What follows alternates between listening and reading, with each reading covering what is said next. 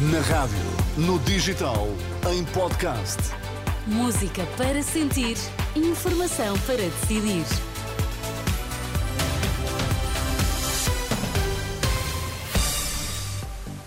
Vamos saber quais são os destaques desta edição das nove. André Rodrigues, bom dia. Bom dia. Governo autoriza o alargamento da rede de cuidados continuados. São mais de 500 novas vagas. Líder do Hamas já chegou ao Egito em cima da mesa a possibilidade de um cessar-fogo que permita a libertação de mais reféns em Gaza. Então, e no Desporto, João Fonseca, bom dia. Inês, bom dia. Portugal joga hoje na Geórgia, no futsal, já apurada para o Mundial, onde irá defender o título. Hoje as temperaturas a subirem ligeiramente, 14 graus de máxima para o Porto, 15 para Lisboa e 16 para Faro. Vamos lá à edição das 9 na Renascença com o André Rodrigues. Já está no Egito o líder do Hamas, Ismail Haniyeh, vai discutir um novo cessar-fogo e a possível libertação de mais reféns. É uma indicação que está a ser avançada por várias agências internacionais. Na última hora, o presidente, nas últimas horas, o presidente de Israel tinha também já sinalizado a disponibilidade de Tel Aviv para uma nova pausa humanitária.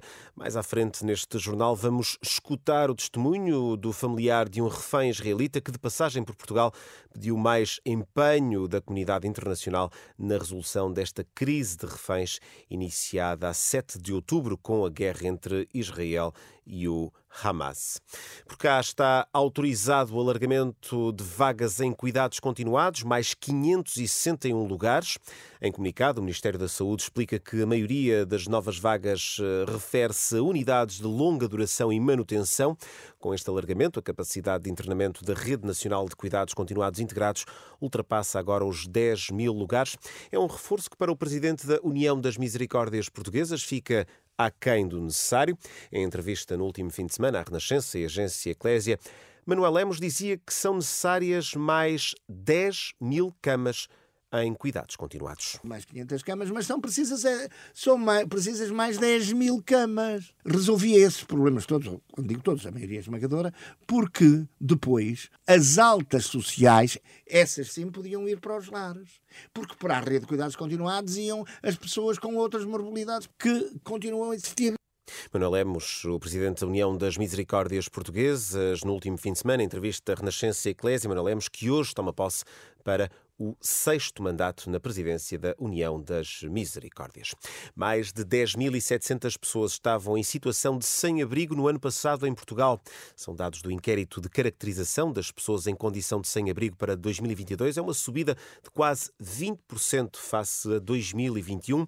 A área metropolitana de Lisboa, Alentejo e Algarve são as regiões com mais pessoas nesta situação. Operação Influencer, a defesa de Vítor Scária recorre das medidas de coação decididas pelo Tribunal Central de Instrução Criminal. O advogado e ex-chefe de gabinete do Primeiro-Ministro alega que o despacho é nulo por entender que a competência para as definir era do Supremo Tribunal de Justiça devido ao envolvimento de António Costa. A defesa de Vítor Scária uh, recusa ainda o risco de fuga. Em causa está a medida de coação que proíbe o arguído de viajar para o estrangeiro, uma medida de coação aplicada em eh, novembro. Agora, a atualidade desportiva e com um olhar para o futsal, João Fonseca, a seleção portuguesa joga na Geórgia logo mais para encerrar o apuramento para o Mundial do próximo ano. E com o objetivo de fazer o pleno na fase de qualificação, para já soma cinco triunfos em cinco jogos e quer manter esse registro, como assegurou ontem eh, em conferência de imprensa Jorge Braz, o selecionador. Os oito pontos era, era limpinho e sabíamos que, que, que estaríamos no Mundial. Apesar do, do grande objetivo de estar alcançado, não, não nos desviamos, é mais um jogo e, e a seleção nacional obriga-nos isso, obriga-nos uma seriedade total, um empenhamento total, um respeito total pelo futsal e claro que é um jogo para vencer. Jorge, Bar, eh, Jorge Brás, Geórgia, Portugal, às duas da tarde. Bernardo Silva e Ruban Dias vão disputar a final do Mundial de Clubes. Ontem o Manchester City ganhou por 3-0 aos japoneses do Urava Diamonds e sexta-feira enfrenta o Fluminense às seis da tarde na Arábia Saudita. João Fonseca com a atualidade desportiva. E André, prosseguem os esforços internacionais para a libertação de mais reféns que continuam em Gaza. Uhum. Ainda há pouco dizias que o líder do Hamas chegou ao Egito e que Israel poderá estar disponível para uma nova trégua. É verdade, Inês. São os desenvolvimentos mais recentes desta crise no Médio Oriente. O líder do Hamas já se encontra no Cairo para negociar esse cessar-fogo, essa possível cessar-fogo, depois de, nas últimas horas, ter recusado a libertação de mais reféns no quadro da contínua ofensiva israelita na faixa de Gaza. Enquanto isso, os familiares dos reféns desdobram-se em esforços para que mais pessoas sejam libertadas.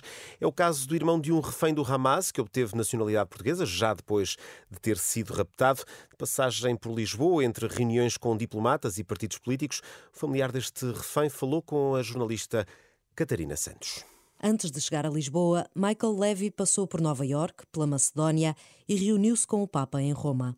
Para todo o lado leva um urso de peluche do sobrinho de dois anos que perdeu a mãe nos ataques do Hamas. O pai, Or, irmão de Michael, foi feito refém.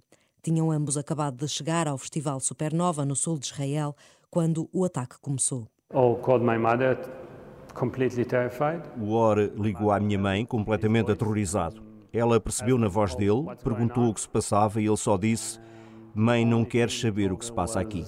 Mom, you don't want to know what's going on here. Foi a última coisa que ela e nós ouvimos dele. Desde então, o sobrinho de Michael tem ficado com os avós numa situação com a qual ninguém sabe lidar. He cries all the time. He calls for. Ele chora o tempo todo, chama pelo pai e pela mãe, quer ir para casa. How can you tell a two-year-old? Como é que se diz a um rapaz de dois anos que a mãe não vai voltar, que o pai foi raptado? Poderá ele entender? Can he understand that his father was kidnapped? Depois de dezenas de reféns terem sido libertados em novembro, estima-se que mais de 100 continuem nas mãos do Hamas. Na semana passada, as forças de defesa israelitas admitiram ter matado três reféns por engano. Michael admite que cada dia é mais difícil do que o anterior, mas procura abstrair-se das notícias que chegam de Gaza. Tento não pensar demasiado e não me focar no que está a acontecer com ele. Caso contrário, não seria capaz de acordar todas as manhãs e fazer o que faço. Do what I do. I try to keep my eyes on. Tento manter-me focado no objetivo de o trazer e o resto é ruído de fundo. A família Levi tem antepassados originários de Portugal. Or, o irmão, estava na fase final para conseguir cidadania portuguesa através da chamada Lei dos Sefarditas. Michael passou os últimos dias reunido com diplomatas e com partidos políticos em Portugal para apelar a que façam pressão sobre o Qatar e o Hamas pela libertação do irmão. Reportagem de Catarina Santos e o essencial desta entrevista, este familiar, este irmão de um refém eh, que continua retido em Gaza e fica, Inês, esta pergunta. Como se diz a uma criança de dois anos que a mãe não volta e o pai foi raptado? Estava- Foi isto o drama contínuo. Precisamente a pensar nisso quando, quando ouvimos isso no momento da reportagem, de facto, e não há, uma, não há resposta possível para, para essa pergunta. Não há resposta. André. É um trabalho que está disponível também em rr.pt. Exatamente, não só esta, como outra- outras reportagens também, outros trabalhos da Catarina Santos, ela que esteve lá, na zona eh, eh, entre Israel e a faixa de, de Gaza, e que valem muito a pena ouvir rr.pt.